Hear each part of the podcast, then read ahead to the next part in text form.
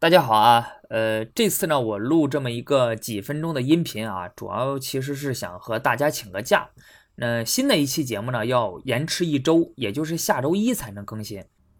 最近我的各种事情啊，实在是比较多啊，就工作上的事儿，还有其他的事儿。呃，我最新的一期节目的文稿呢，我现在还没开始写啊，也没有开始录制，嗯，所以我也不愿意在还没有准备好的情况下就随便开始讲，这样的话。呃，恐怕会出现很多错误，还有不严谨的地方，这也是对大家的不负责任。所以今天呢就没有办法更新《大宋之变六》了。那上期节目啊，我也延迟更新了。当时我在节目中还说呢，这个是我的第一次延迟更新。呃，怎么说呢？所以这个话呀，不能说太满。就没想到，就这次就又延迟更新了。那十分的抱歉。那说到这里呢，顺便我也想多说几句。呃，从去年年底。我开设这个节目，那到现在差不多十个月了，呃，基本上是做到了每周更新一期啊。到现在为止呢，做了四十期节目，总共有一千多人订阅了这个专辑，二十二多万次的播放量啊。所以我也感谢各位听众朋友一路以来的陪伴，也感谢各位对我节目的打赏、点赞、分享还有评论等等。那就像我在专辑简介中说的那样，我从小就喜欢历史啊，后来上研究生的时候呢，也选择了历史。那从小到大，我看过了很多的历史啊，还有人文社科类的书籍。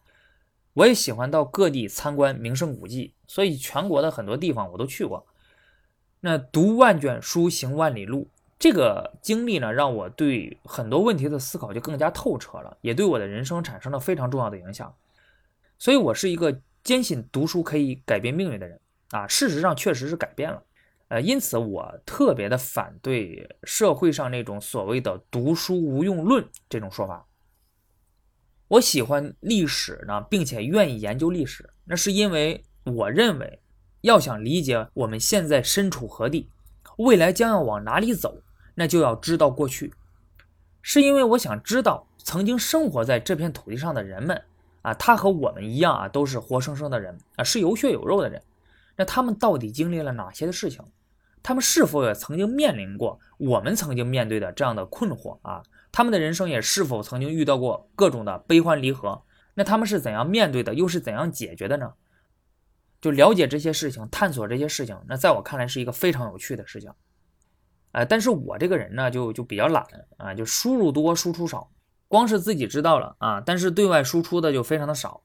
所以希望做这么一个节目，就可以逼着自己呢，把平时的所见所闻啊、所思所想分享给大家，这样既可以和大家交流，那对于我个人而言也是一种提升。那我不希望把这个节目做成一个非常学术啊、高深的那种节目啊，显得自己的水平有多么多么牛。很多专业出身的人呢，他们做一些节目、写一些文章，就做成了这种。而且有不少人还认为自己做的没有错啊，他觉得你听不懂呢，那是你水平不够，你应该提高自己的水平跟上我，而不是让我去适应你。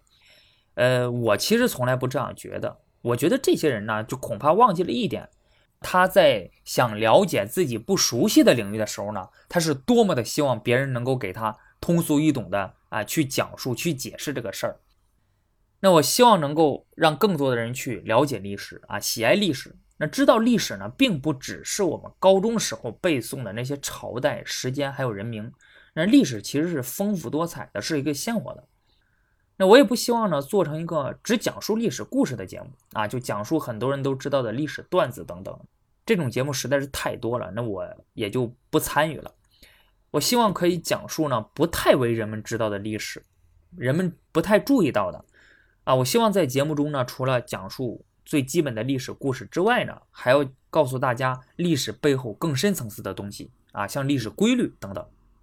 那如果大家可以从我的节目之中呢，多了解到一点知识啊，或者说对熟悉的东西呢多了一点新的认识，或者多了一种理解问题的新的视角啊，甚至对自己所思所想、所作所为产生了影响，那么我相信我的这些节目就没有白做。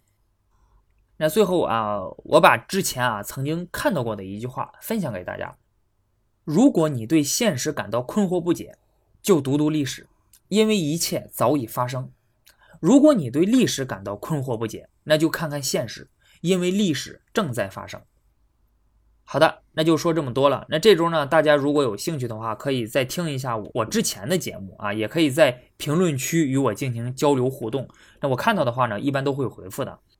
啊，如果有的听众啊，就听了好多遍不想再听的呢，那就等我的下周一的更新，好吧？呃，那好，咱们就说这么多啊，那咱们下期再见。